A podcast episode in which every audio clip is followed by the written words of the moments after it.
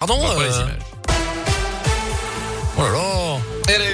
Allez-y, dans la Loire, un détenu toujours en fuite après cette évasion spectaculaire ce week-end à la maison d'arrêt de la Talaudière. Avant-hier, un individu de 22 ans a escaladé l'enceinte de la cour de la promenade et les murs d'établissement à l'aide d'une corde fabriquée avec des draps.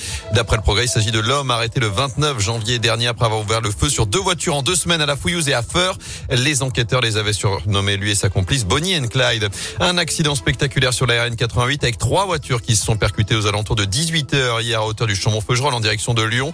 L'un des véhicules a fini sa course sur le toit. Heureusement, le conducteur n'a été que légèrement touché, ce qui a provoqué tout de même des difficultés de circulation dans le secteur. À suivre la quatrième semaine de grève chez Thermal Ceramics. Avec grève générale désormais depuis la semaine dernière. Arrêt total de la production à Saint-Marcelin en forêt. Les négociations avec la direction sur une prime de 1000 euros sont au point mort. Les salariés ont voté la poursuite du mouvement en fin de semaine dernière.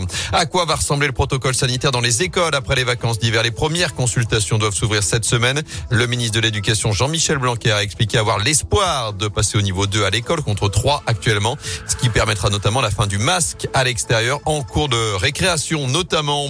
Par ailleurs, il y a de moins en moins de monde au ciné au théâtre. La fréquentation dans les salles de cinéma et de spectacle vivant en France a baissé d'environ 25% en ce début d'année par rapport à la même période avant la crise sanitaire. C'est ce qu'avance la ministre de la Culture Roselyne Bachelot.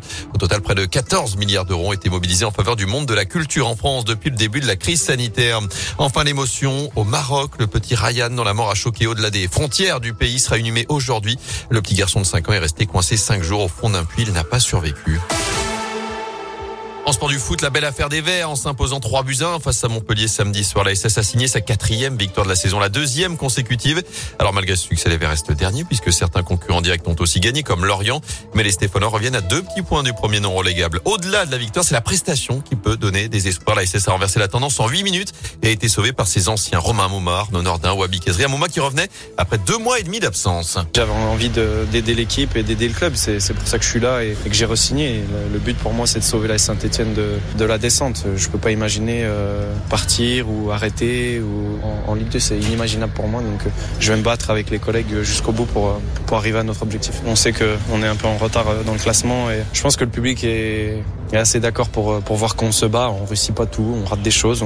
On n'est pas exempt de tout reproche, mais, mais sur l'attitude, sur l'envie, sur la détermination, on fait le maximum pour inverser les situations. J'espère que ce match va nous servir pour la suite euh, de, de rester euh, solidaire. Faut garder ça et, euh, et enchaîner.